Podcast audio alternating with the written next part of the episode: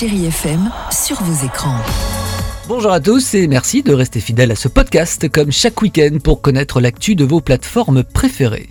Allez, parmi les grands classiques à voir ou revoir sur Netflix ce mois-ci, Le Diable s'habille en Prada avec un casting 5 étoiles. Meryl Streep, Anna ou encore Emily Blunt. Alors c'est l'histoire d'Andrea, une jeune diplômée qui décroche un emploi en tant qu'assistante pour la rédactrice en chef tyrannique d'un célèbre magazine de mode à New York, et elle doit même jongler entre les exigences déraisonnables de sa patronne, Miranda Priestley. Cette comédie parle, vous l'avez compris, de l'exigence au travail et des compromis que l'on peut faire entre sa vie pro et sa vie personnelle. Miranda Priestley, c'est la rédactrice en chef de Runway. Donc vous ne lisez pas Runway? Non, c'est une légende vivante. Vous n'aviez jamais entendu parler de moi? Non. On bosse un an pour elle et on a un poste dans tous les magazines qu'on veut.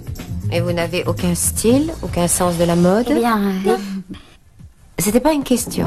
T'as eu un poste dans un magazine féminin? Bref, on passe un moment agréable avec des actrices juste magistrales. Après le tyrannique, place au romantique, mais aussi le dramatique, car cette semaine sur Prime Video, vous pouvez voir la saison 2 de The Wolf Like Me. On suit Gary et Marie. Alors lui, il est plutôt une épave émotionnelle et fait tout pour subvenir aux besoins de sa fille depuis la mort de sa femme. Elle a un secret et ne peut en parler à personne. Alors la question se pose, pourquoi sont-ils ensemble? Qu'ont-ils en commun? Sûrement juste ce besoin de continuer à suivre les signes tour d'eux. Et je termine avec Black Cake, la nouvelle série originale sur Disney+, disponible depuis mercredi avec 8 épisodes. Alors, C'est produit par Harpo-Film, hein, la société de production d'Oprah Winfrey. Alors nous sommes à la fin des années 60, une jeune femme disparaît en mer, et tout laisse penser que c'est une noyade juste après le meurtre de son mari. Et parallèlement à ça, 50 ans plus tard, en Californie, on suit de nos jours une veuve.